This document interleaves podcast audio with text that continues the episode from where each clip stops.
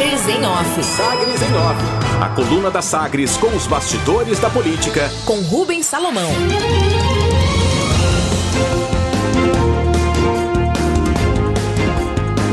Governistas negam abandono e justificam ausência de Caiado por problemas de agenda na campanha de Vanderlan.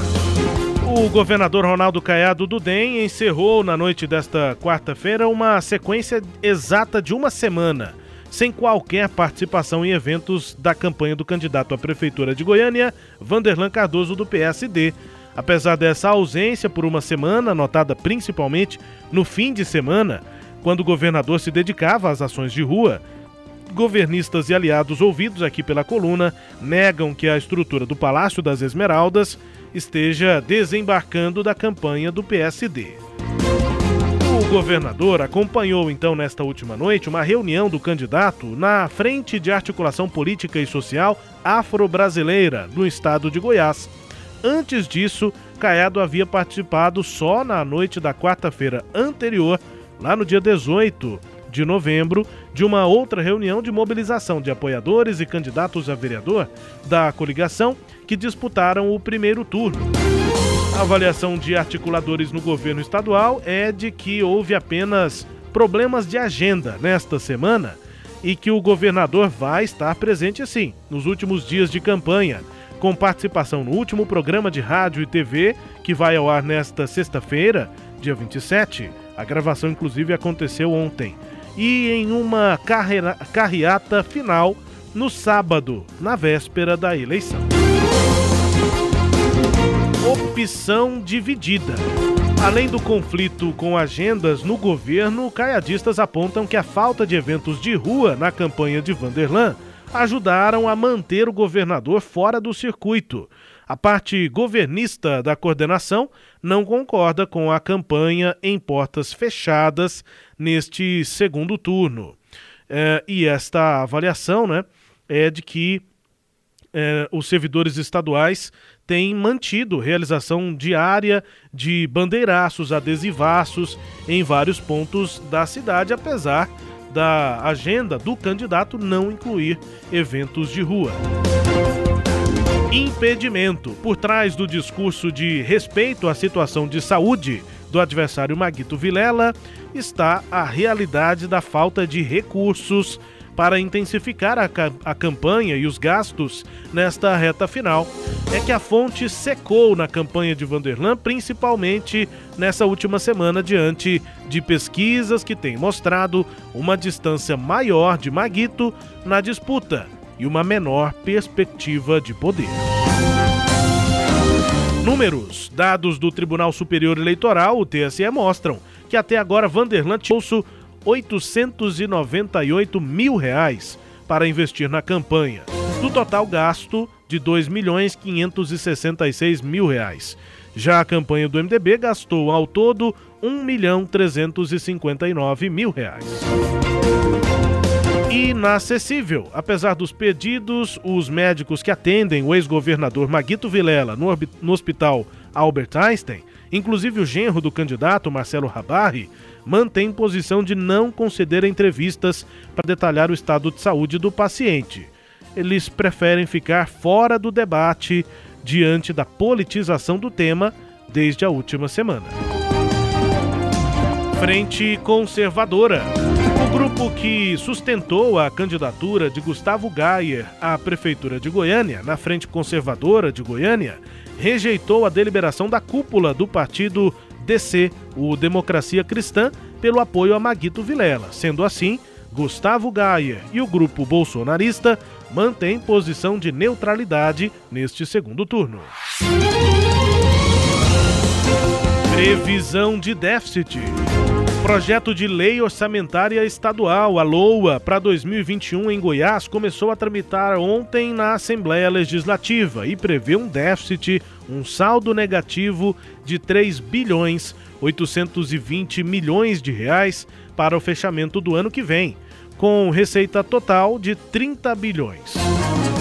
Na justificativa, a secretária de Economia, Cristiane Schmidt, escreve que as projeções foram feitas, aspas, em um ambiente de grande crise fiscal e incerteza econômica, agravada pela emergência de saúde pública decorrente da pandemia. Fecha aspas. Combate à corrupção.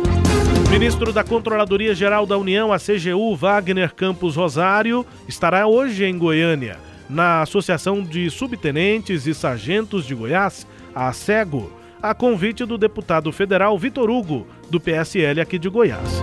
Na oportunidade, o ministro realiza um workshop, uma palestra, sobre o papel da CGU no combate à corrupção no Brasil. O evento ocorre a partir das 7 horas da noite e tem transmissão pelas redes sociais do deputado Vitor Hugo e também da associação. Destaques de hoje da coluna Sagres em Off, Cileide Alves. Rubens, é, a gente não pode falar que há uma divergência aí entre a candidatura de, do, do Vanderlan Cardoso é, e o Palácio das Esmeraldas, mas de qualquer forma há um desentrosamento, né? Isso a gente, eu acho que a gente pode falar. É, o governador está previsto, sim, que o governador participará da, desses últimos atos aí da campanha é, no, último dia, mas é, não teve essa participação aí como você é, observou que teve no final do primeiro turno. E essa campanha no segundo turno é muito mais, mais curta e ela, obviamente, tem é, esse caráter um pouco é, de, de, de, a impressão de que ela é uma reta, a campanha inteira já é reta final, né? E, e sendo reta final, faltou de fato esse envolvimento maior é, do candidato, do governador na campanha do, do seu candidato. Eu estava observando aqui, Rubens, do total de gastos de Vanderlan Cardoso, 35%, né, você observou que, que ele fez uma doação de quase 900 mil reais, e 35% foram doação dele pessoalmente, 32% que corresponde a 825 mil reais do partido, né, do, da direção do PSD, 7% é, do, do, vice é, Wilder Moraes, 200 mil reais. O senador Luiz do Carmo também contribuiu com 100 mil reais. Esses são os principais doadores da campanha. Então, a, a, é, mais, a maior doação foi feita pelo próprio candidato e, e, e, segundo a nota sua, esse seria um dos motivos, né? Falta de recursos, mas o, que me chama a atenção é que a campanha já gastou mais de 2 milhões e não tem e não, e não é uma campanha de rua, né? A marca da, da campanha de Vanderlan, inclusive no, no primeiro turno, a, a exceção já do, no, na reta final do primeiro turno, que teve campanha de rua, mas no começo ela foi uma campanha indoor, uma campanha fechada. E ainda assim, é, os gastos superam aí o 2 milhões e meio de reais. Então, não sei se é só uma questão de recursos, Rubens. É, e aí essa avaliação interna, Sileide, que eu informo aqui, que pesquisas que apontam a distância maior de Maguito sobre Vanderlan acabam afugentando quem poderia doar mais. É, inclusive é quem está envolvido diretamente. Isso, isso é por isso que a fonte secou, foi o termo que eu usei, Sileide. Isso é verdade. Uma... É, de fato, é. as campanhas que estão perdendo na pesquisa, elas recebem menos doação. É porque muito, os doadores ficam pensando na segunda-feira, né, Celede? Menos no domingo é, e mais na segunda-feira. Segunda-feira, 1 de janeiro. Isso. É, agora uma outra questão, Celede, só sobre o destaque também, algo para somar ao que, ao que você comentou. Dos 14 dias que tínhamos de campanha, já se passaram 11. Porque de campanha mesmo nós temos hoje, sexta-feira e sábado. Então, dos dias de campanha, já se passaram 11 dias. Faltam 3. 10 dias, faltam 3, contando com o domingo, que é o dia da votação, e não tem campanha. E desses 10, 11 dias de campanha que já foram realizados, dos 14, o governador só participou de um evento.